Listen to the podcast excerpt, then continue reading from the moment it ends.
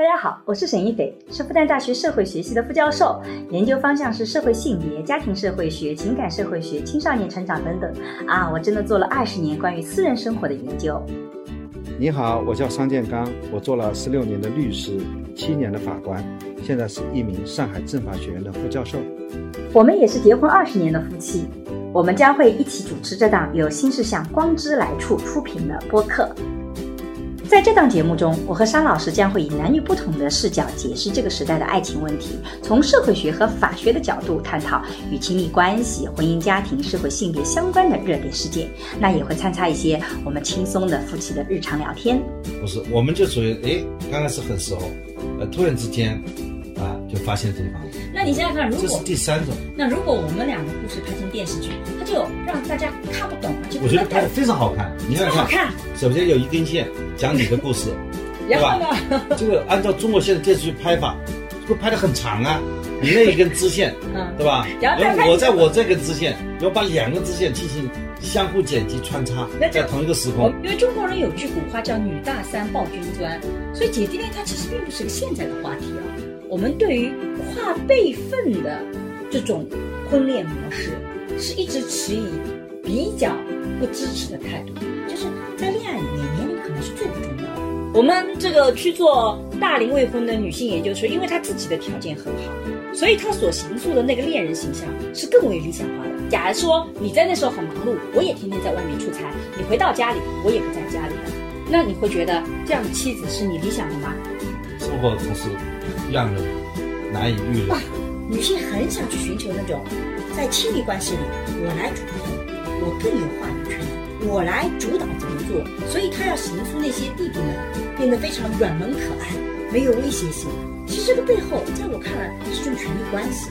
这恰恰也是现代爱情里面要变化的一个情况。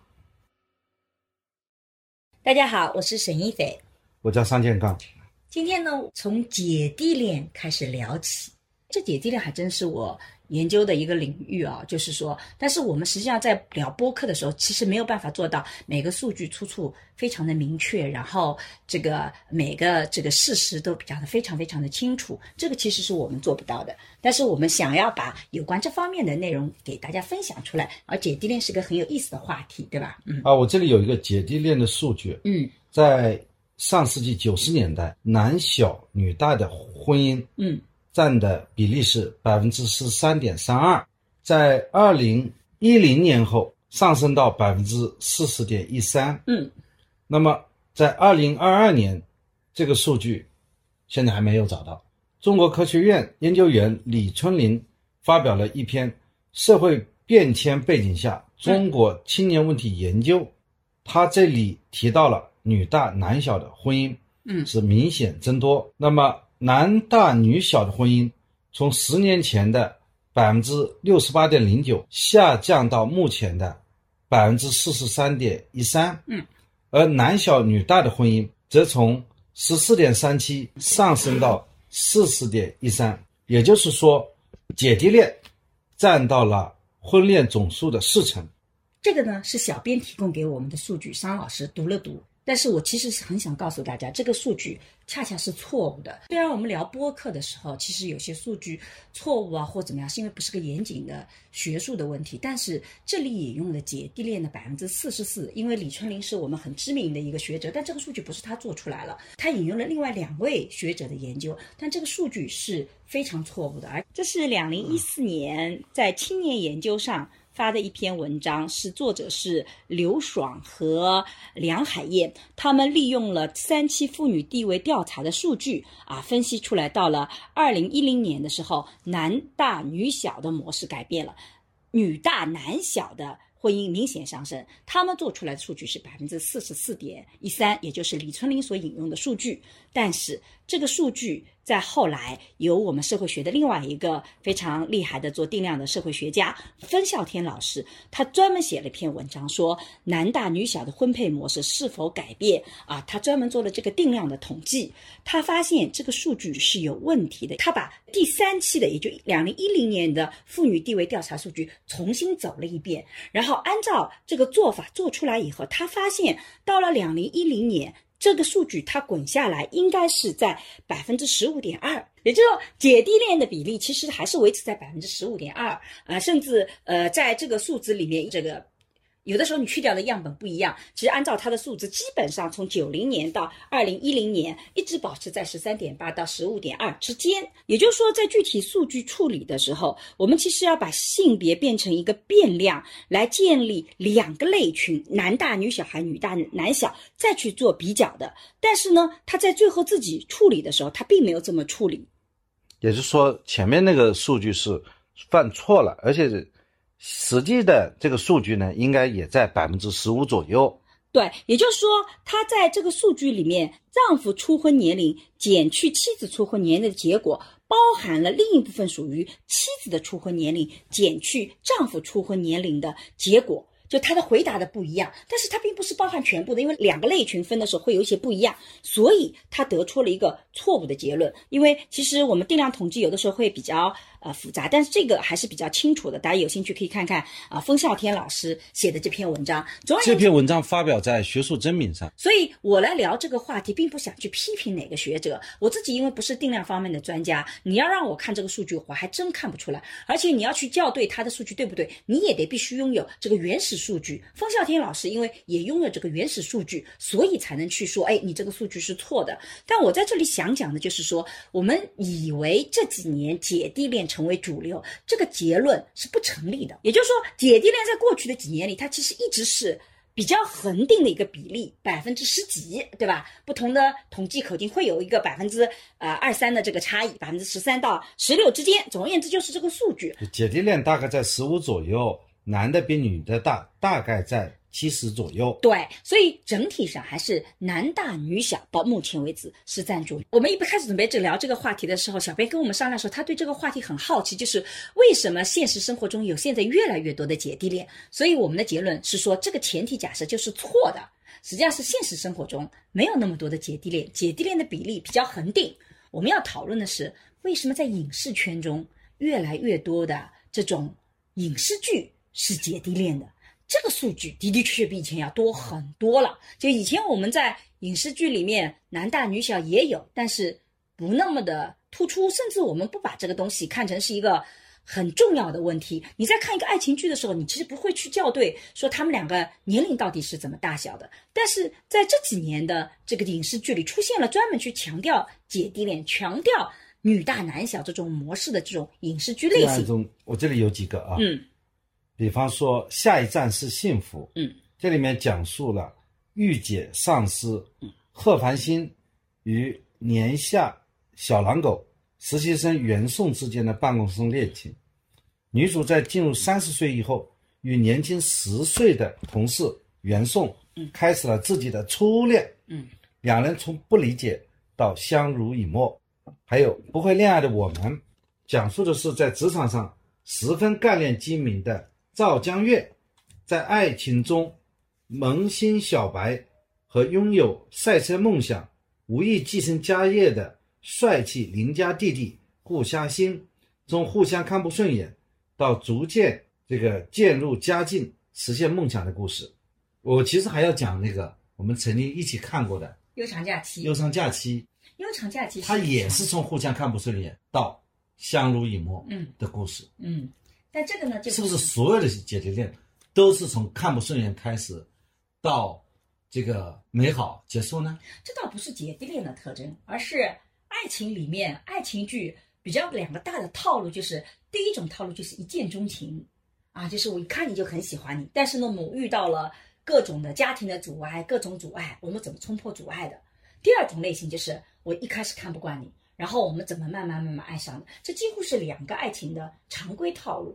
所以没有什么特跟姐弟恋是没有关系的，所有的爱情都这样，不是一半的爱情是这样，另外一半爱情的影视剧里面是讲一开始怎么一见钟情的。就爱情的模式的开始，要么就是一见钟情，要么就互相嫌弃，要么互相嫌弃。对，因为如果两个人很自然的说也没一见钟情，日久生情，你这个电视剧就不好看，它没有冲突，剧就不好看。当然，其实有的剧会拍的很好，比如说我自己很喜欢的有些，可能是这个刚开始没有觉察到对方。对，后来突然之间觉察了，对，我们就属于第三种，我们两个嘛，对，我们两个属于草率的那一种，电视剧拍起来会特别奇怪的。电视剧拍起来有两种，一种是刚开始就是天天这个吵架、打架、斗，对吧？最后呢爱上的，那不也很好看。我不属于我们这一种，也不属于我们一见钟情。我们一见钟情也不是，我们就属于哎，刚开始很熟，呃，突然之间。啊，就发现对方了。那你想想看，如果这是第三种，那如果我们两个故事拍成电视剧，它就让大家看不懂，而且我觉得拍的非常好看。你看看，首先有一根线讲你的故事，然后呢？这个按照中国现在电视剧拍法，会拍的很长啊。你那一根支线，嗯，对吧？然后我在我这根支线，要把两根支线进行相互剪辑穿插，在同一个时空。我们要在第二十集才相遇。对，在第二十集相遇。那就不是爱情故事了，哪有男女主角？你们加一些警匪片啊，加一些这个。哪有警匪片？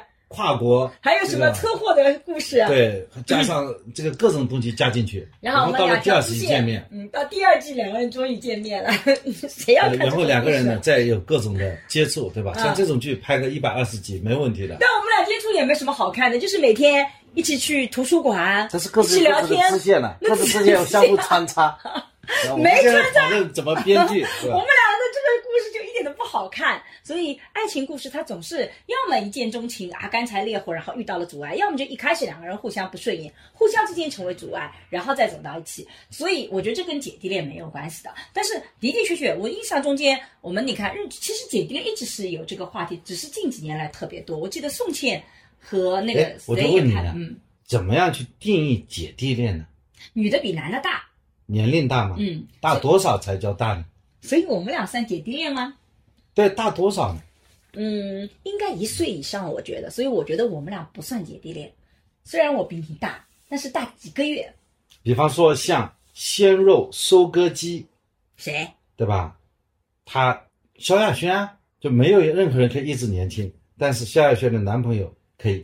他就是姐弟恋的，对他这个姐弟恋，因为他大的比较多，多这个通常讲姐弟恋。对，像我们这样不能叫姐弟恋，我们叫同龄结婚。我们叫在统计数据里，我们算同龄的，因为我们是同一年出生的，只是我的月份比你的月份早一点点而已，对吧？这不算姐弟恋。是的，在统计数据里，我们算同龄婚，所以。这个统计口径的问题，嗯，但是我其实很想跟大家讲，姐弟恋在过去其实也是有的，因为中国人有句古话叫“女大三抱金砖”，所以姐弟恋它其实并不是个现在的话题哦。但是不管在任何一个时代，我们对于跨辈分的这种婚恋模式，是一直持以比较不支持的态度的。什么叫跨辈分？就在中国人概念里面，如果你超过十二岁，就超过了一个生肖轮回，就等于说是跨了个辈分的。像这种，大家是不太支持的，就不能大十二岁。大十二岁以上，大家就会觉得大的太多了，就跨辈分了。那么真正跨辈分的，就是你找了个你爸爸妈妈年龄段的人来结婚，或者是这个男性找了一个自己孩子年龄段的结婚，这个在大部分的社会环境里都不是特别被支持的。因为这个会觉得，其实是里面的年龄差差到你们的共同语言，然后权力关系可能都会出现不对等，所以对这一块其实是另外一个话题，它跟姐弟恋还没有那么强的关系，但是它对于那种权力关系的我们讨论是很大的。那么我们在电视剧里看到的姐弟恋，大部分都还是十二岁以内的差异。但是女方比男方多。那萧亚轩是个另外的个案，他是要超过十二岁的，有的时候，因为他自己年龄在不断增长，但他喜欢的人这个年龄是固定的。呃，我觉得姐弟恋有它的好处啊。所以你我们是回到悠长假期吗？还是什么？就以悠长假期为例吧。嗯。那么姐姐呢，在恋爱关系当中非常清晰的知道自己想要什么，也能够及时的调整自己的行为和情绪。嗯。那不像小女生，只会关注自己的情感和要求，也愿意在亲密关系当中付出。嗯，同时呢，她也能够意识到自己具备多种身份，嗯，还能够在不同身份之间保持平衡，有适应性，有灵活性啊，可盐可甜，嗯，可飒可爱，令人着迷。嗯，你看那个《忧伤假期》里面的，嗯，这个女主，这女主她其实长得也不咋地。哦，她长得很好看的。她或者拍故意拍成那个很难看的，也没有拍成很难看。我觉得她这个脸型肯定是不是我喜欢的那种，只能说不长在你的审美点上而已。身高也不高，对吧？那你喜欢的老婆，你身材也一般性。那你那你为什么找我呢？那不这些特点我都有吗？我们不要讨论私人问题。嗯但是他就很可爱，有的时候嗯，我前一他可以就说这个男生碰到低谷的时候，他会看到这个男生，帮助这个男生嗯走出低谷。这个时候，他像一个妈妈，嗯对吧？但是呢，碰到一些这个事情，嗯他也很作，嗯哎，所以呢，他这些呃姐姐呢，就会让这个小男生觉得独立女性的一种形象。你像独立女性这个是非常正面，我觉得姐姐往往就至少符合独立女性的这样一个人设。呃，但是我觉得吧，就是大家不要上影视剧的当，因为影视剧里所呈现的姐弟恋，跟现实生活中还是很大差异的。我追问一下，比如说，真的年龄越大的女性，她就在感情里面就一定是越理性吗？她一定知道怎么去对应这个男生的不同的行为吗？假设她知道如何去对应，很可能跟年龄没有关系，跟恋爱经验有关。和他的心智成熟是否心智有关系？成熟有关。有的时候他恋爱次数比较多，或者是他曾经有过比较好的感情的这个成长经历，那他就会知道怎么去处理。但如果他年龄增长了，他到三十多岁，他以前从来没谈过恋爱，他去谈恋爱的时候，他他跟影视剧里那个成熟的对感情游刃有余那个状态，他是不可能有的。哎，你讲的有道理啊。所以为什么我说在一开始说谈姐弟恋的时候，我说我一句话就把它给结束掉，就是在恋爱里面，年龄可能是最不重要的，因为年龄能代表什么？它是打个问号的。年龄大的人就一定更成熟吗？我们看到了很多三十多岁还长不大的妈宝男呢。他他妈宝男跟二十岁跟三十岁有区别吗？啊，这样讲有对不对道理。然后一个女比，方说，嗯，啊，不仅具有传统的女性化的气质，而且呢，还具备双性化的特点啊，这些都、雌雄同体啊。那这些都是你在影视剧里觉得可能的形象，这和他的年龄没关系对，，跟他年龄和他的心智成熟是对啊，有关系。是的，比方说，能够在亲密关系当中正视自己的欲望和需求嗯。啊，也可能呢，这个主动的在性关系当中发起这种追求，对吧？等等，不要开车，我们再往下聊就播不了了。这个话题拿开在婚姻在性关系当中有主动权，也不一定的，你就这个也是和年龄没关系你跟。年龄没关系啊。他如果经验很充足，他会这么做；他经验不充足，他还是不会做呀。所以你倒告诉我，一定跟年龄有关的呢？完全靠自己，思想独立、经济独立、人格独立，也不一定啊。不把自己的生活寄托在别人的身上。也就是说，你的姐弟恋是在影视剧里，这个姐姐一定是比较一个成熟的、成功的女性。但是年龄大的女性并不一定是事业成功的，也可。能是这段时间姐姐恋的姐姐的人设就是这样的，对影视剧很的。下一阶段的人设就是姐姐年龄很大，但是心智也非常不成熟，对吧？那就就不要谈每一段时间每段时间的但是热点，影视剧里的这个姐姐是这个形象，但现实生活中，其实你会发现，这个并不是所谓的这个真正的这个主流的情况，还真不一定。因为我们在有的时候做，因为我自己这几年这方面研究做的比较少，但是我们之前做了一个婚恋的研究，这个全国各个地方都做了个调查问卷。我从那些调查问卷来看，我觉得不同的地方差异真的还是蛮大的。大城市可能呃有一些大龄未婚的是真的是因为事业耽搁了，然后没有进到婚姻里。可是，在很多其他地方，我们看到主要的原因都不是这个原因，都不是说因为事业耽搁了，我挣钱耽搁了，所以我那个，而是因为可能是经历了一段比较长的恋爱，最后没有进到婚姻里去，或者是就是一直没有遇到合适的，没有遇到合适的是最广泛的一个理由，所以它并不一定说是你事业很成功的，我觉得学术上有一个词，一个叫相关性对，啊，一个是叫因果，因果关系。对，姐姐，她和心智成熟之间最多是有一个正相关的关系，对而不是一个因果关系，对，对吧？嗯因为姐姐呢，她往往是经历过爱情的。爱情，嗯。啊、这个时间是有正相关。嗯。陈老师没错吧？嗯。好，那么如果说这样的话，我就可以继续讲下去了。这些姐姐型的女性呢，经历过一些爱情，嗯，所以呢，她对爱情不再抱有一种不切实际的期待，嗯。所以呢，她对爱情的理解是去理想化的，对伴侣的要求也是实际的，嗯。不再要求对方是理想中的完美恋人。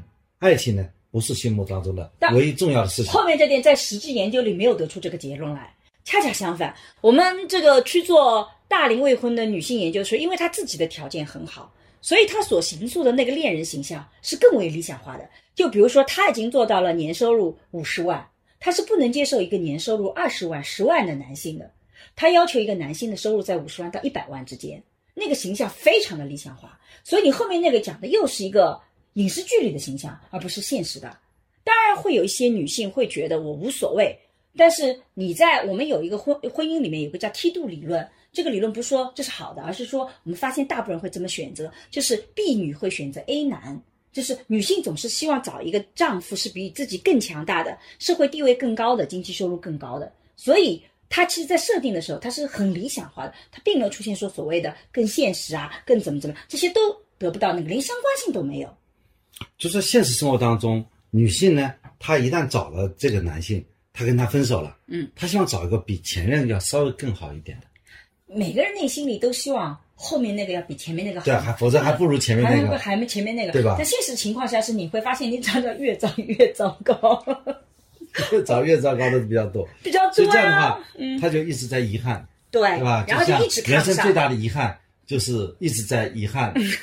对，所以我这里想插一句的就是说，其实你会发现在这个女性在找对象的时候，她其实那个诉求有的时候并不是根据她的年龄增长，她就变得很现实或者变得更加务实，她不一定出现这个情况。啊，这个之间没有相关性。没有相关性，连相关性都没有。我的意思就是说，啊，对，但是女性在成长的过程当中，她在独立自主、自治的状态下呢，她更能够看到真实的自我，从理想走到现实。女性本身成长了，哎，这点我是承认的，但是同时带来的是，所以她更加能够掌控自己的生活。她需要什么样的男人？比方说，她比较强势，嗯，她就喜欢找一个安安稳稳的老实先生。不不不，恰恰相反，我们发现有的时候她反倒更容易带来爱情脚本的混杂，因为我们刚刚讲到的，我们有个梯度理论，女性都想找自比自己更好的，这个其实是个旧脚本，因为在旧脚本里，男主外女主内，男性要比女性更智慧、更有思想性的引领性，能够在这个更积极上进，能够在社会地位上更高。这是个爱情旧脚本，是说你个体的魅力吸引了我，但由于我们今天两个新旧脚本混杂，我们会把个人的魅力和他的社会地位是混在一起的。我们觉得，假设就是社会地位越高的人，他就更有人性的魅力，他更能吸引我。虽然荷尔蒙其实不是这么运作的，但是我不相信荷尔蒙，我觉得荷尔蒙太不靠谱了。我在找对象的时候就用理性去这么找了，所以他最后很容易形成新旧脚本混杂。这就是为什么我们在做大龄未婚，男性也好，女性也好，经常遇到的这个困境，就是因为他所能选择的对象，可选择的那个。婚姻市场的范围里面的人要达到他的要求，他两者就不匹配，而他的脚本又相互混杂。然后，一个事业有成的男性，他想找个什么样的女性呢？他希望有一个回到家里能够照顾我的贤妻良母。然后我们就觉得这些男人就是直男，他就是一个很旧脚本的、很传统的。我们觉得这个人不行啊，也不能欣赏我的女性的独立自主。但是，一个男性他又要事业很成功，回到家里也要一个事业很成功的女性，然后也不照顾他。这种男性呢，相对比较少一点点。我属于那种比较少的。你不啊？你是很传统的啊。你当年跟我结婚的时候，你不是还是很希望我能照顾你吗？你只是到了四十岁，我们才开始做倒转呢。假设你二十，但我没有叫你回到家庭，我觉得你应该要读书啊。对，你要读书，但是你还是希望我待在家里，能够你回来的时候看到我嘛？这点你得承认吧？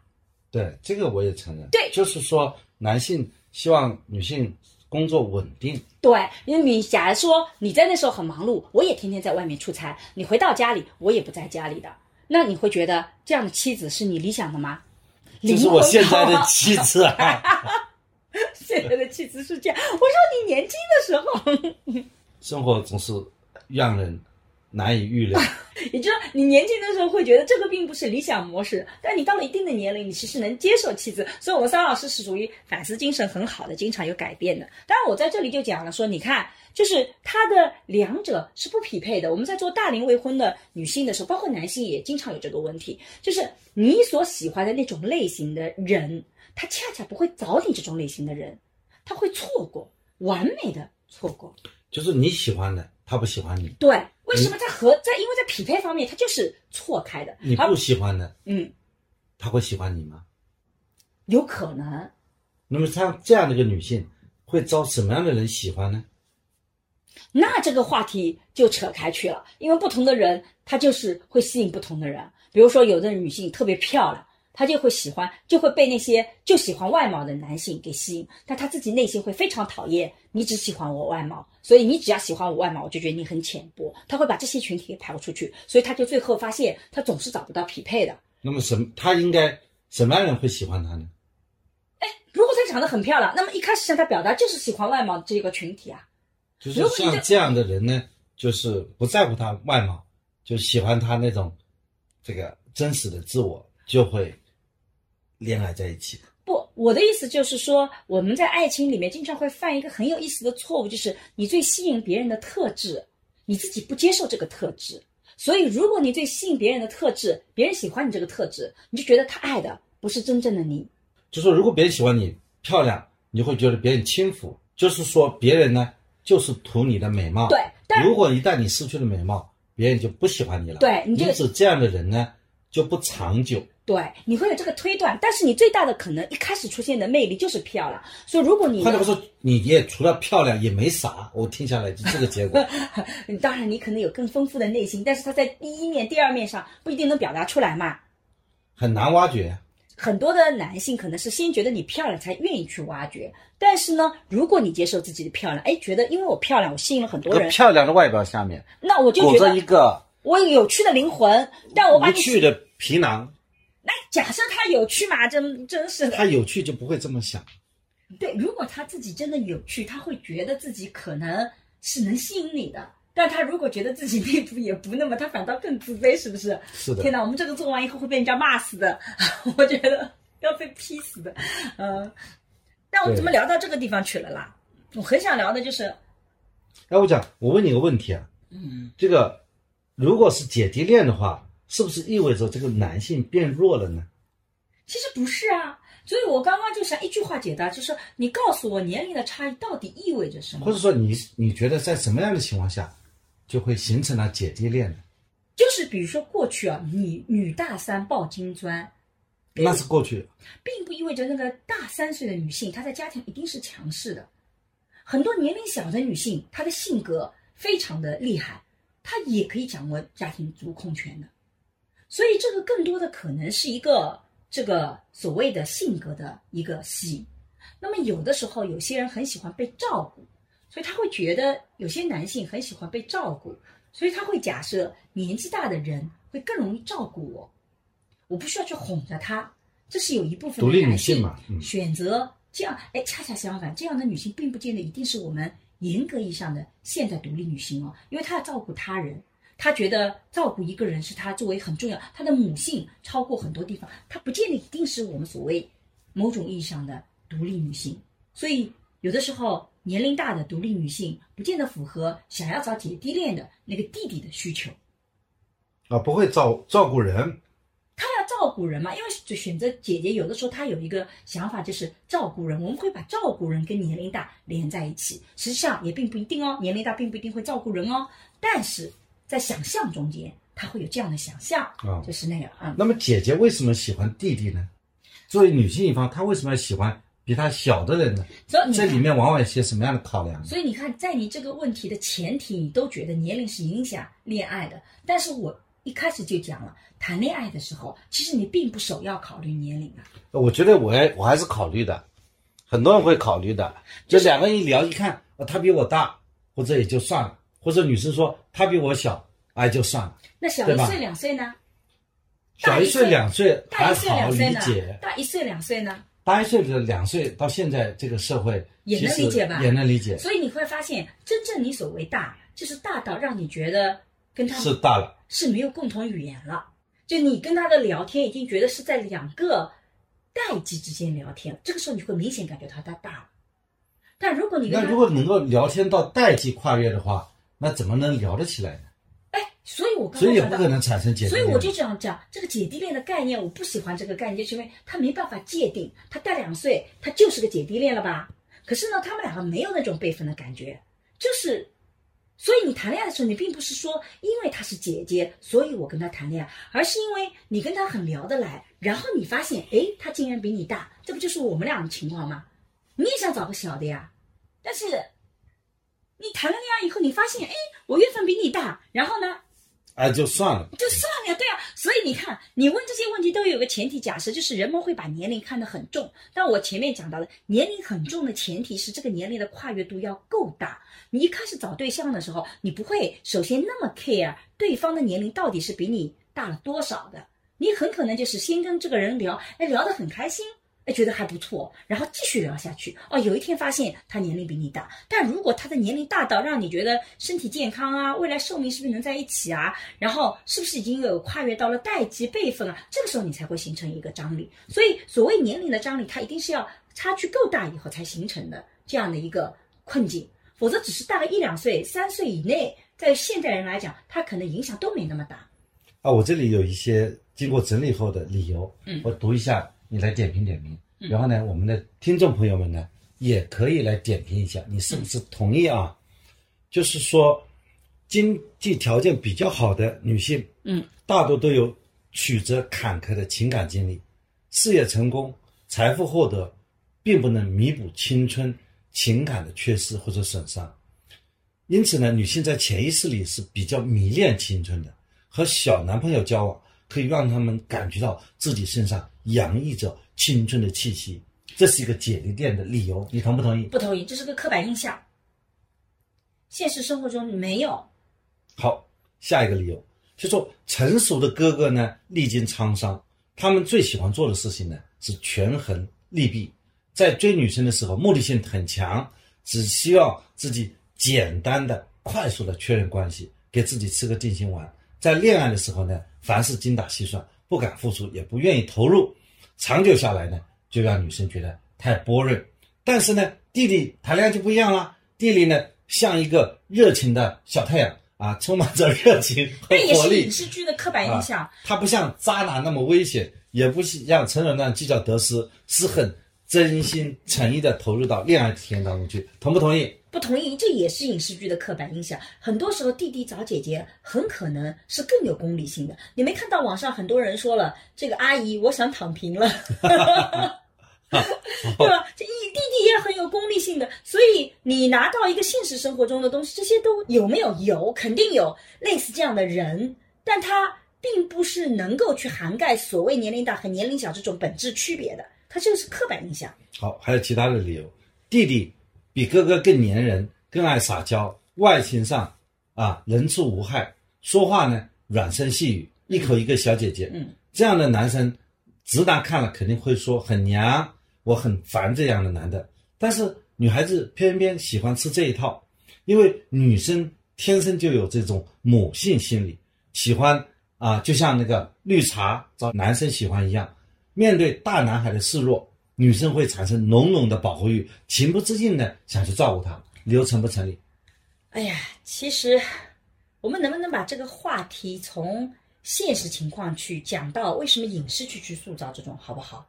因为你让我回答现实的话，我的答案都是不是的。但是影视剧的确塑造了这样东西，所以我其实，在第二部分很想跟你探讨的一个话题是，为什么影视剧会去塑造这种形象？它现实生活中并不普遍。影视剧你为什么会塑小造这种形象那我？这样讲，小编给我们的资料从一开始可能就是错的，它就是错的，它从数据以及刻板印象都是错的。真正的问题是影视剧形塑了人们的概念。为什么电视剧会要形塑这种形象呢？对，我觉得那个才是有意思的，就是为什么电视剧要去形塑那样的一种姐弟恋？就像你刚刚讲到的，你看，好像是更有权利，好像是更有那个，所以到底是年龄还是背后的权力关系在作祟？其实年龄背后带来的是资源和权力的不同，这才是讨论年龄，我觉得很核心的概念。假设只是我们来设想一下，这个年姐姐啊年龄很大，但是她呢资源体系也并不是很丰富，她性格呢也比较柔弱，她跟一个比她年龄小的人谈恋爱，我们会觉得这是你想象中的姐弟恋吗？你会发现不是的，你想象中的姐弟恋一定是这个姐姐很强大，事业发展的很好，她在社会地位上、经济条件上都要超过那个弟弟。这才被看成是所谓的姐弟恋。那在这个过程中，你会发现真正起作用的并不是年龄本身，年龄成为一个载体。她真正想要做的是两性在权力上的倒置。女性很想去寻求那种在亲密关系里我来主控，我更有话语权，我来主导怎么做。所以他要行塑那些弟弟们变得非常软萌可爱，没有威胁性。其实这个背后，在我看来是种权力关系，这恰恰也是现代爱情里面要变化的一个情况。我不知道桑老师对这一点同意吗？婚姻就是战争嘛，婚姻当然不是战争，婚姻战争还能活得下去？战争往往都是旗鼓相当之间才会有战争，否则就是统治和被统治了。重新定义战争这个，但是如果天天斗，这婚姻婚姻难道不是合作体系吗？天天斗有什么？为什么还要结婚呢？为什么战争还要结婚呢？难道不是结成合作体系才需要结婚吗？合作也是一种合作跟竞争是两种模式，战争是种竞争模式。如果爱情在婚姻里是种竞争模式，它很难走长久的。就我会计较你爱我多还是我爱你多，对这个家庭是我付出多还是你付出多。我们两个人看到很多夫妻，他们之间都是竞争，比方说他们会去攀比谁对家庭做出的贡献大。对啊，这就是一种竞争模式。但是你如果婚姻生活走到竞争模式，你在外面社会也是个竞争模式，你不觉得这很悲哀吗？你在家庭中贡献大，你的话语权就大。其实这个是一个潜在的逻辑，但是当你这个潜在的逻辑把它变成明面的，就觉得理所当然是这样的，那你在婚姻里就不会有感恩。我们之前有一期谈到夫妻恩爱，恩爱，恩在前面，这个恩是什么？感谢对方的付出，但如果你是两个竞争对手，我为什么要感谢对方的和付出呢？在合作里面，也有谁贡献大和谁贡献小的。那在合作里面，谁贡献大，我们是个整体，你的态度就是感恩。所以它不是个权力关系。所以我就想，姐弟恋刚开始会很美好，姐弟恋能够维持的长久吗？如果你说年龄的话，它就一点关系都没有。刚开始，他很可能女的三十，嗯，男的。二十，我觉得其实也差不多。嗯，但是过了十年以后还差不多。但到了二十年以后，女的变五十了，男的是四十，这个时候差别可能就没有他们恋爱那个时候那么小了，变得更大。但是问题是，差别大，它并不影响感情啊。有一个非常现实的一个例子，我们看过《西游记》，对不对？《西游记》有三个扮演唐僧的演员，其中有一个叫池中瑞的。我觉得他们三个都长得一样，我以为是一个演员呢。不是啊，《西游记》里是有三个人在演呐。啊，还有这么一段新知识，我不知道。冷知识吗？这是冷知识。啊，这个事情过，咱们 聊吧。说明那三个人长得蛮像的。他最后找了那个是当时的首富，那个女性就比他年龄大很多，也不是那个特别美的。可是他们俩和和美美过了好多年呢，各自都找到了自己。他们俩是不是和和美美？我们不知道。但至少现在婚姻还在，然后他们每次出来你是看得到人的状态的。他婚姻在不在？我们是知道的，美不美不美，我们不知道。但是幸福状态是看得到的。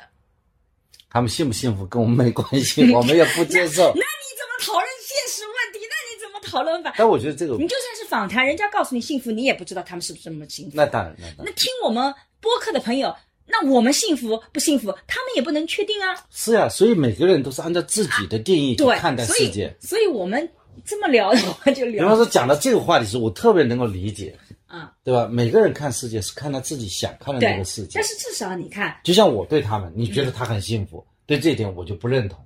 也许他们真的幸福，那你拿出来这不幸福的证据吗？他幸不幸福跟我有什么关系啊？反正我就不认可他这种模式。也就是说，你不认可那个姐弟恋差太大的模式，差太大的模式啊！原来聊到现在，我终于发现了，孙老师，你对年龄看得这么重啊？没有，我觉得如果。刚开始，你太让我失望了。你对爱情不那么纯粹了吗？刚开始呢，是差异看不出来，外形看不出来。嗯，到了一定年龄以后，这个女的感觉像男的像妈一样的，这种感觉就显得不是很和谐。就像你举的那个例子，嗯，这个唐僧和他那个老婆，对吧？他们之间是非常不协调的。没有，他们俩很协调。按照如果你从身体结构来看，女的就应该找比自己小五岁的男性。为什么？因为上海的女性的死亡的平均年龄比男性大五岁，女性的身体健康程度比男性要高，所以按照这个角度，难道不应该就找一个比自己年龄小一点的吗？你以为你们年龄男性年龄大了以后啊，这个女性年龄大，你身体就能跟得上女性吗？尤其在性关系里面，女性到六十岁都不受影响，男性行吗？按照这个逻辑，站在女性的角度，这个不是不对呀、我觉得女大的理由吧？哎我觉得应该那个法国的总统呢你是告诉我身体嘛？你说女性到了年龄外外形，她就变化。那从身体角度讲，就应该女性找一个比自己年龄小很多的。那你是讲科学？你看法国的那个总统，不是他娶他的老师作为妻子嘛？也不挺好的吗？但是他那个老师看起来细看是老很老，那又怎么样呢？？但是两个人呢，站在一起也是挺配的。对呀嗯我祝福他们 你现在是不是也接受唐僧跟他的太太？而且他们真的很啊！和美的。我不评论，我不评论。嗯，反正我觉得你会发现，其实年龄大小这个讨论，它很多时候是一个中介边，它是个载体。我们一定要问姐弟恋之间年龄大小到底意味着什么，对吧？然后我们讲到媒体里为什么喜欢那个，其实媒体喜欢的就是那种权力的倒置关系。女性很想主控自己的爱情，因为在过去女性的爱情都是被他人所主控的，所以我觉得他们想要回过头来来主控，就是把这些想法、情绪影射到电视剧里面去通过电视剧把它表征出来。对的，嗯，我觉得骆玉明前一阵子有一个很好玩的视频，他讲说，嗯，大家不要上文学的当，因为你看啊，在民国之前，绝大部分的爱情小说都是男性写的，所以你会发现那里的女性形象都非常非常的完美，包括后面，比如说你看中金庸写的武侠故事里，魏小宝遇到七个女性，你看像双双这样，简直是男性心目中理想的女性形象，对不对？这个都是那个，所以如果你是看着那些成长起来的，你就会对女性觉得应该就是这样子的。但是你看到现在，爱情故事、爱情小说都是女性写的，所以它会出现里面有一个完美的男性形象，那些男性形象很理想啊这有现实生活就那个，就把理想中的丈夫男性写到小说里。对，把我想要的权利写在文学作品里。所以骆玉明有一个结论，就是不要上文学的当，因为那些理想的东西跟现实生活它就是不一样的。如果你是看以前的爱情小说，你就会发现女性，嗯你就很失望；但如果你看现在的爱情小说，你就会对男性很失望，因为我们写的，我们塑造理想的模式，你就会。觉得啊，怎么能够这样子？然后你看姐弟恋也是这样的。我一直觉得我们中国的影视圈用毛尖的话说，就是啊，文学那个电影评论的毛尖，他说中国的影视剧是最封建的地方，就特别在乎你的出身，很在乎你的阶层，对，在电视剧里大量的封建残余，真的啊太太厉害。他把爱情的那个逻辑体系完全就颠倒过来了。他为什么要从这个一般的这种所谓的就不在乎年龄的爱情变成姐弟恋？它背后都隐藏着一个意思，就是说我要把权力关系给倒置过来。我不是说不好。我是觉得女性要掌握自己的权利，但是她跟现实生活中是不是有多少的女性真正能够一定要事业有成，然后一定要长得很漂亮，一定要怎么怎么样？对大部分女性来讲，其实你达不到这个情况。我们一线城市可能还会有，但二三线城市，你你有的时候就会发现它很难。所以她造的那个梦，如果你普通的女性把自己带入进去，你以为会遇到一个软萌的弟弟啊，很活泼可爱的、热情的啊，因为你是姐姐，你很 powerful，我就一下就爱上你，冲过来。这在现实生活中几乎没有，就很少很少这样的个案。很多时候是我们爱上一个人，而且觉得跟他很合。我作为姐姐，我也没有说那么的 powerful，我也不觉得你弟弟是很软萌的，只是我们正好爱上了。爱上了以后发现啊，你原来年龄比我大啊，原来你年龄比我小，仅此而已。就是说年龄不是问题，年龄不是问题、啊。身高不是距离。嗯哼，有有京剧了吗？段子是我讲的，对吧？啊，就是我们应该不能谈姐弟恋，嗯，因为姐弟恋本来不是一个问题，不能故意把它变成一个问题，对反而来让大家关注到年龄的问题。年龄在这个恋爱当中的一个参考因素。桑老师金句总结的很好。所以我这个跟我的观点是一样的。如果你爱情的时候，其实你不用考虑那么多，你首先去考虑那个具象的那个丰富的个体，他到底是不是吸引你。完了以后，你发现哇，这个人哇好老气横秋哦啊，然后啊，因为他年龄比我大很多啊，所以我不喜欢。或者哦，他好给我引领啊，哦，他年龄比我大，我也能接受。你一定是因为他的一些特质。才接受的年龄是一个中介变量。什么叫中介变量？随着这个中介变量可能会发生变化，但是这个中介变量并不一定导致后面的结果。你是要打个问号的。对，这里也有一些反对姐弟恋、姐弟恋，或者说为姐弟恋担忧的一些观点。你看一下啊，比方说你搞不清楚这个弟弟是不是认真的，还是说他只是想跟你玩玩的？但你也搞不清楚哥哥跟你谈恋爱。是认真的，还是跟你玩玩的？对你，你也不能保证你能够调教好他。如果你想要调教一个人，你在爱情里想要去改变这个人，这个爱情就很难走下去。要改变他人，这是世界上最难的一件事。你也不能肯定这个弟弟会一直喜欢你，那你也不能肯定哥哥一直能喜欢你。哎，这个话题我可以稍微引申开始讲一讲。经常有人问我说：“沈老师怎么能确定这个人就一定是我一辈子可以走下去的？”我说，在爱情旧脚本里。我们不需要有这个问题，因为当时你一旦结婚，离婚是件非常丢人的事情。不管里面怎么糟糕，我们总归要维持婚姻的完整性。可是，在爱情新脚本里，恰恰不是这个逻辑。爱情的新脚本是说，我们要时刻要互相吸引的，我们要互相相爱的。如果有一天我们不爱了，这个婚姻就应该解体掉，这个爱情就可以结束。这是新的脚本。所以在新脚本里，你是永远无法判断这个人是不是可以一辈子跟你走下去的。也就是说，你即便不是姐弟恋。你也不能保，你也不能保证他是一定认真的。对的呀，你怎么？你也不能保证能够调教好对方。对啊，你也不能保证他会一直喜欢你。对，跟年龄都没有关系。他没有正相关吗？对，没有正相关。没有相关性吗？没有相关性啊，这里可能统计还没有去研究吧？有有那个统计，有没有去研究？就是说姐弟恋离婚的情况呢？有，但是我已经记不得这个具体的数据。我知道大概的结论就是。婚姻的质量跟两者之间没有紧密相关性，就姐弟恋也有离婚的，然后这个就在离婚率当中，姐弟恋的离婚率绝对是不是很高的比例，它和其他的这个离婚的比例是一样的。相似的，但是呢，有一种类型它会是特别容易离婚的，就是年龄方差很大，就是我跟你之间差了十岁，跟我跟你差两岁，这个有很大的差距，不管男女都有，男的比女的大十岁。女的比男的大啊！如果这个数据出来比较多，嗯，这也可以得出来，姐弟恋离婚率比，就是说婚姻比这个年龄差的不多的人呢，离婚率呢是要高。不啊，因为你如果男方比女方方差大，他也容易一样的。所以说，男的女的相差比例高，他也会比正常的婚姻高。对，所以大家要选择结婚呢，比较好的趋势还是。差不多的人，年龄差不多的再去结婚，哎，这个结论从你刚才的证据当中是可以得出来的。我这么说，大家还是说，哎，最好是不要自己找自己大太多，也不要比自己早太多。我这样讲下来，是不是也是封建残余思想啊？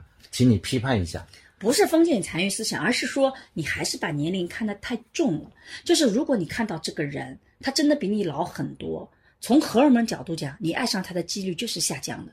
如果这个人跟你差很多，你还爱上他，你背后一定有一个超越年龄的问题所在。就像一朵鲜花插在牛粪上，这牛粪一定是养料很足，有吸引鲜花的地方。比如说他特别有钱，比如说他特别的这个睿智，就这些东西会弥补他年龄的这个差距。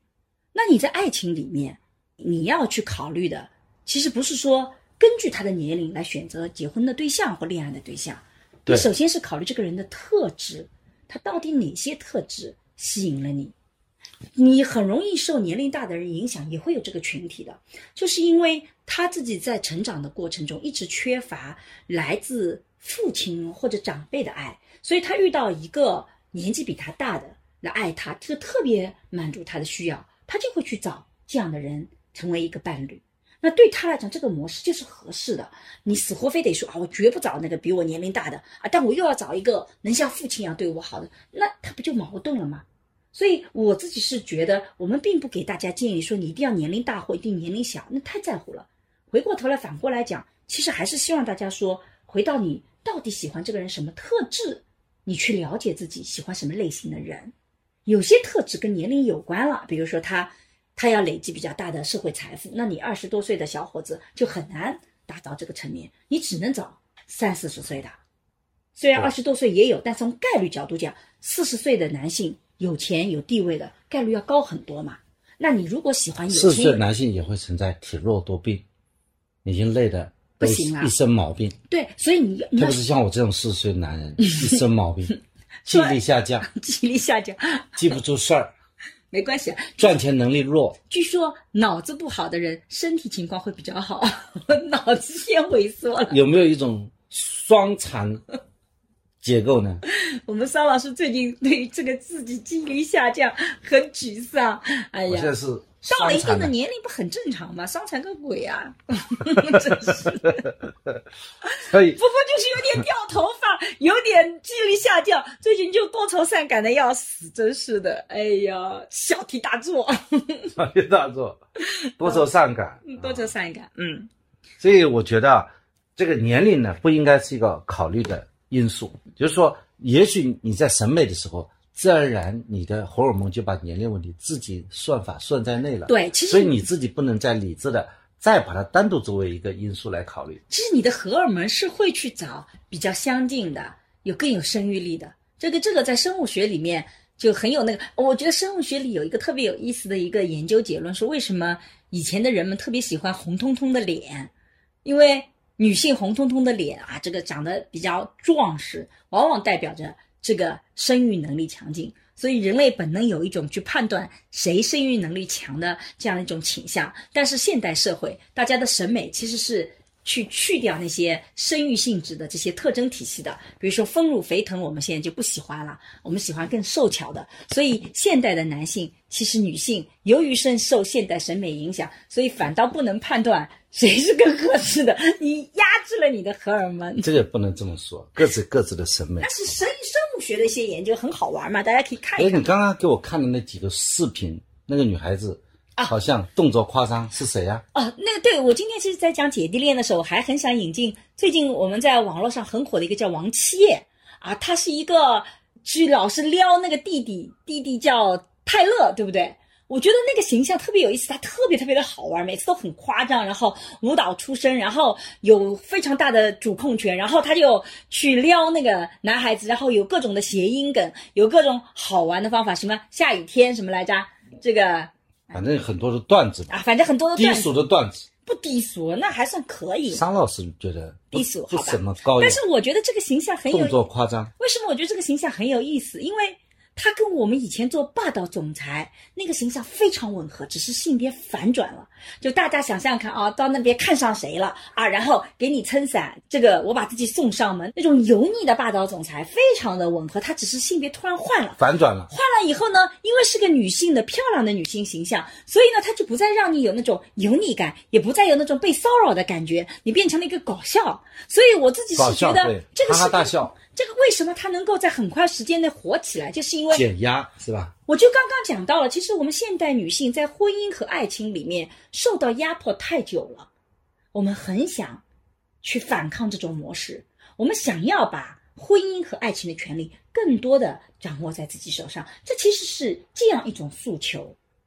这种诉求就使得姐弟恋会越来越多出现，王七夜可以一夜爆火。这个诉求是隐含在里面的，男性可能很难理解。当然，我不说我，就我自己是作为一个比较强势的，我也没觉得自己他被压迫。可能三老另外一种师觉得更形式的神丑呢？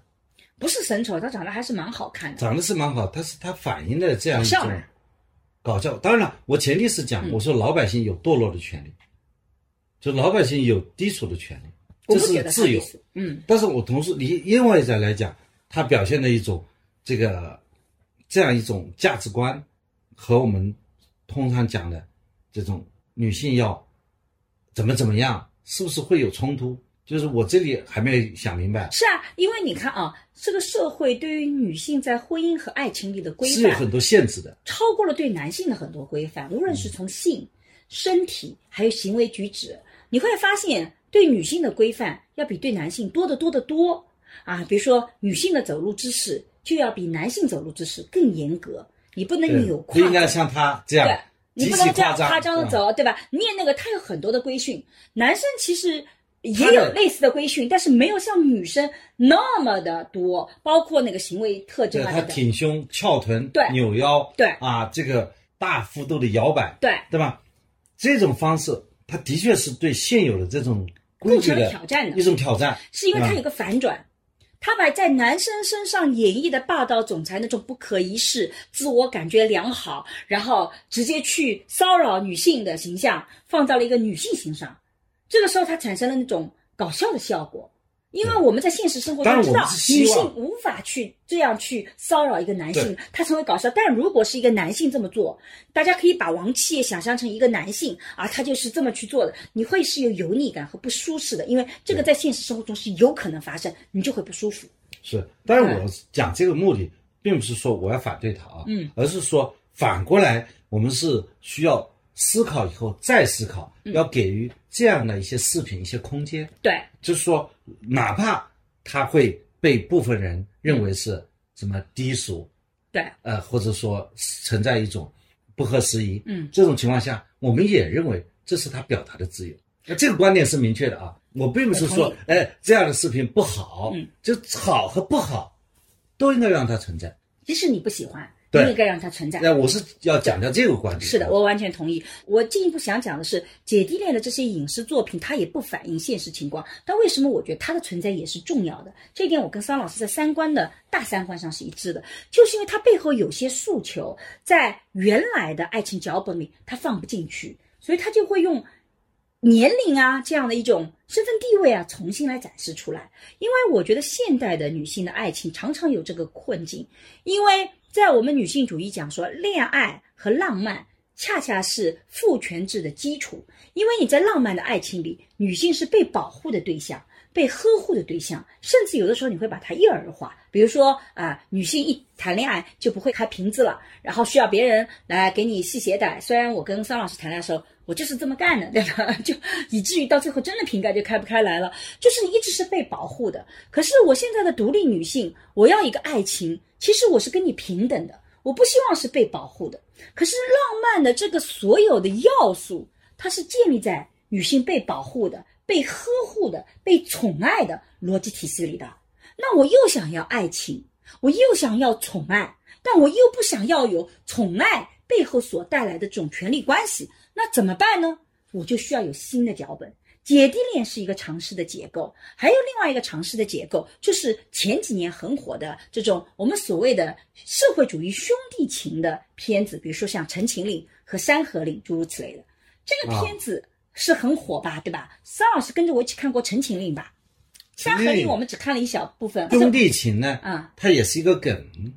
其实呢，它好看还是好看在其他的一些故事情节。嗯，三老师因为没有看过《魔道祖师》，所以三老师在看《陈情令》的时候，完全看不出来这个兄弟情有什么特殊的。但如果你看过《魔道祖师》，你就知道了，它里面讲的兄弟情可不仅仅是兄弟情哦，它也是跟爱情有紧密相关哦。所以你知道，一两个男性这种社会主义兄弟情，它打破了这个我们刚刚讲到的爱情困境。你会发现，无论是《三河令》《陈情令》都有这个特点。两个男性总有一个男性在一开始是比较弱的，《陈情令》中间是魏无羡，因为金丹被拿走了，他就显弱了。《三河令》里也有一个莫名其妙往自己身上插刀的，把自己搞弱了。那么这个脚本就会比较符合传统的想象。你看，一方是被另外一方保护的，能够让我们在过去的爱情的浪漫脚本里它有着陆，但是呢，他们两个人到最后又是同时变强的。你看魏无羡，他虽然没有金丹，可是他会会服，他就变成了跟蓝湛同样强大的另外一个人。然后呢，《三合令》里最后的结局也是这样，最后实现了强强联手。这个其实就是我们想要的新脚本。我们双方并没有说保护和被保护，而是我们同样强的。共同成长。对，这个放在男女的脚本里，他有的时候会讲不通，就是他很难把这个逻辑啊，有好的故事啊，能把这个故事给讲通了。他放在男男里面，放在这种玄幻的这种爱情故事里，他就很能讲得通啊。哎，我觉得郭靖和黄蓉也是共同成长的。对啊，是共同成长的案例，对和他们之间是男女或者男男也没关系啊。对啊，我们俩夫妻也算是共同成长的一个小小案例吧。对，但我们这样的故事都不算是典型的爱情故事啊。我们属于战友情吗？我们是爱情，不是，我们是爱情。就我的意思，哦那还好，那还好，没有颠覆我的 三观。那我的意思就是说，你在形塑所谓的现在典型的爱情剧的时候，你以爱情为主的时候，他这种脚本的冲突，常常编剧就不知道怎么去处理，所以他就会通过其他的方式去处理。所以我们看《陈情令》、看《山河令》，并不是说真的喜欢所谓的男男之间的兄弟情，当然我们会觉得很感动，但真正背后它是一个爱情脚本的。新旧之间的想要做一种调和的模式，那么姐弟恋的脚本其实也在做这个尝试。就是一方面，我依然希望自己是被呵护的、被宠爱的，但另外一方面，我希望把主控权握在我自己手上。我突然想问你这种矛盾怎么去解决？这不是抬杠啊，嗯，这绝对不是抬杠。先做一万句解释啊，嗯，就是我好了，想问你，我就知道你就想抬杠了。我要问的问题是：假设你去拍一个女大男小的恋爱剧，你怎么会考虑这个问题呢？其实我觉得所有的恋爱剧，它其实都是对人性和差异的一个反思。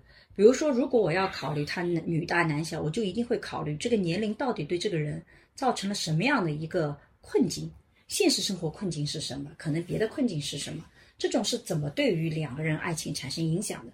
他如果逻辑关系理不出来的话，我就觉得这个要素就是没有意义的。我以前是的确是想写过女大男小的爱情故事，可是我觉得这里面真正的差异并不在于女大男小，我觉得更多的可能是来自于不同的生活经历，导致他们两个对同一件事情有截然不同的认识。我觉得那个才是有意思的。就是今天的爱情里面最大的问题是我们三观有很多的不合，我们怎么去调？我觉得那才是爱情里面比较和现实的问题。所以我自己其实是会觉得，像年龄啊这些外部的要素，它恰恰并不需要特别的强调，因为已经到了这个新脚本了，你何必啊？你是跟一个具象的人在谈恋爱，而且我觉得爱情很重要，但是爱情并不是全部，你并不能够希望爱情来解决你所有的问题，比如说你是不是经济能富足，你生活是不是能过得很好，你都想通过爱情去解决，我觉得这个就变得特别的麻烦。爱情就是我们志趣相投，真正要解决经济的问题，得靠我们两个人怎么一起去努力挣钱，我们俩都很积极上进。但如果你要找到更挣钱很厉害的人，你自己首先得要有那个到那个圈子里面去。你其实是很难说我自己一个月挣五千块钱，我去遇到年收入百万级的，你遇到这样的人概率很低很低的。所以我觉得，如果我要努力，我一定是让自己先去能到那个圈子，能跟这个对话。我觉得那个是事业发展的问题，但爱情里面它不是这样的。如果我要去讲一个人收入一百万啊，两百万年收入，跟一个五千块钱人谈恋爱，我一定会去讲他们在经济观上是如何有差异的。他互相其实不能互相欣赏的，它里面会出现问题是怎么呈现的？我觉得那才是有意思的点。当然，我没有这个计划写任何这种东西啊，我现在把我学术的东西写掉。所以，桑老师这种假设的问题，也就是想想真要做很难很难。你想跟你写一个东西出来，它两回事儿。所以我觉得，呃，真正能写出来的都是厉害的。我们这种嘴上谈谈，那都是，哎，是吧？所以，肖老师反问一下：假设你要写一个女大男小的爱情故事，你会怎么写呢？我顺着你的思路写下去，就说女生她经历过很多非常坎坷，甚至说她有一个短暂的婚史，那么这样张力不就更大了吗？对他如何能够重新去相信这个男生刚刚呢纯粹的爱情？这个走出大学门，对吧？然后呢，他们之间就是刚开始碰到很多很多的问题。嗯，举一些例子，比方说关于爱情当中的这个呃相互尊重，嗯啊、关于这个呃什么是节约，嗯啊、什么是浪费，还有怎么样的一种投资。啊，什么样的一个消费？嗯那总而言之，一些主题若干琐事，对大家就形成一种种矛盾和张力，嗯最后呢，他们就呃和解了。结果大家发现我们俩写的故事是奇葩说爱情，两个人天天在那边辩论，不太好看，也没有爱情是个主线嘛，嗯，这个再穿插一些车祸啊、呃出国啊、啊旅游啊、这个马路啊，失忆啊就来了嘛。俗不可耐。所以其实想写好爱情剧，其实是非常难写的，因为爱情剧背后其实对人性的一个讨论。现在我们很多的爱情剧很悬浮，就是因为它其实并不在讨论所谓的人性，它悬浮在一个所谓的匹配角度讲。其实那个匹配只是外表的，你外面最匹配，我们俩经济条件也很匹配，家庭背景也很匹配，你会发现并不决定我们能相爱。爱情往往是两个灵魂的碰撞，所以心灵的力量其实。我们很可能到今天为止对此还所知不多。好的，你还有什么要讲的吗？关于我们今天的这个话题？其实今天我们讲姐弟恋讲的有点碎，因为首先是小编整理的东西，商老师还比较同意，但我其实有很多不同的观点，所以我们其实进行了一些讨论，是吧？但主要是我在学习了。得了吧，你这个态度也不够谦虚，学的态度。嗯，但是我其实是觉得很久没有在播客里聊爱情的话题。我们也比较好少的就直面这个话题，但是通过姐弟恋，其实真的是觉得，其实你在爱情里面，如果你设定的条件太多，你算计太多，这种逻辑体系本身是赶跑爱情的。爱情的一开始，你真的得要稍微感性一点点，勇敢一点点，你能接受一些跟你原来的假设是不一样的。但是在爱情发生了以后，我们怎么经营，我们其实需要更多的理性的。你要能够回到你的内心，知道自己到底要什么。所以我觉得一开始的时候不妨就勇敢一点，反正不行就分呗。其实分手没你想象中那么的可怕，你分个几次你就知道什么样的人最终是合适你的。但如果你从一开始就想找到一个很合适你的，决定自己是不是姐弟恋更合适还是怎么样，其实这样的答案我是给不出来的。我觉得太难了，每个人其实需要的东西跟我们外表看的或者你以为的可能都差异很大。至少桑老师以前就没想过要跟我这样的人结婚吧。我应该不是他的理想型，你干嘛这么看着我啊？我肯定不是尚老师的理想型。但是尚老师沉默，沉默，沉默。我觉得吧，人是会变化的，嗯，爱情会变，人也会变。那么在怎么样在这种变当中找到不变？嗯，就是我们对生命的尊重。嗯，啊，你生活当中会碰到。各种各样的人，嗯啊，当然了，你不是说啊性格不合就啊就要分手，嗯，其实分手也是很难的，对，分手也很痛。就如果是你的本身是比较轻率，嗯，那你很难去进入爱情，你或者说你很难认为你进入的是一个爱情，深层的爱情关系。那么一旦你进入这个爱情的话，你不管对方是什么样的一个人，或你原来所理想中的那个对象，嗯，是不是有多大差距？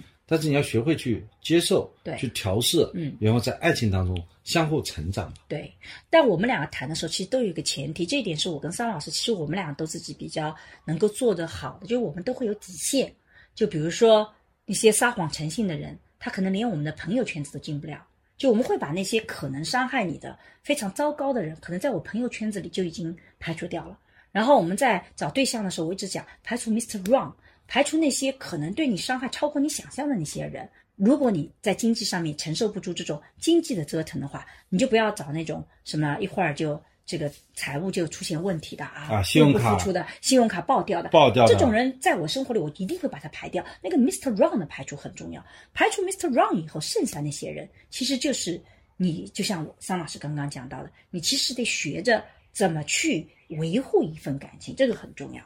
对我最近在。把有一些精选的评论呢，我把它分享到分享出来，我把它就是保存，然后在朋友圈分享。嗯，有些朋友们呢看到以后也非常好的一种反馈。嗯，所以我现在采取的就是你你发了一个评论，这评论我觉得是值得分享给他人。嗯，所以我反而把你的评论再分享出去。嗯。也就是桑老师说，如果你觉得这个讲如果有对你有帮助，那你身边也有人有这样的困惑的话，也非常欢迎你把这样的播客安利给他人，是吧？对的，嗯，好。但实际上，我对于播客，比如说是不是有更多人听到有粉丝，我还真不是有特别大的追求。我还是比较希望播客像一个随意的聊天，跟老朋友。如果你在呃打扫卫生、做家务活，或者是比较空闲的时间开车等等，打开我们的播客，我们希望我们像老朋友一样陪伴你。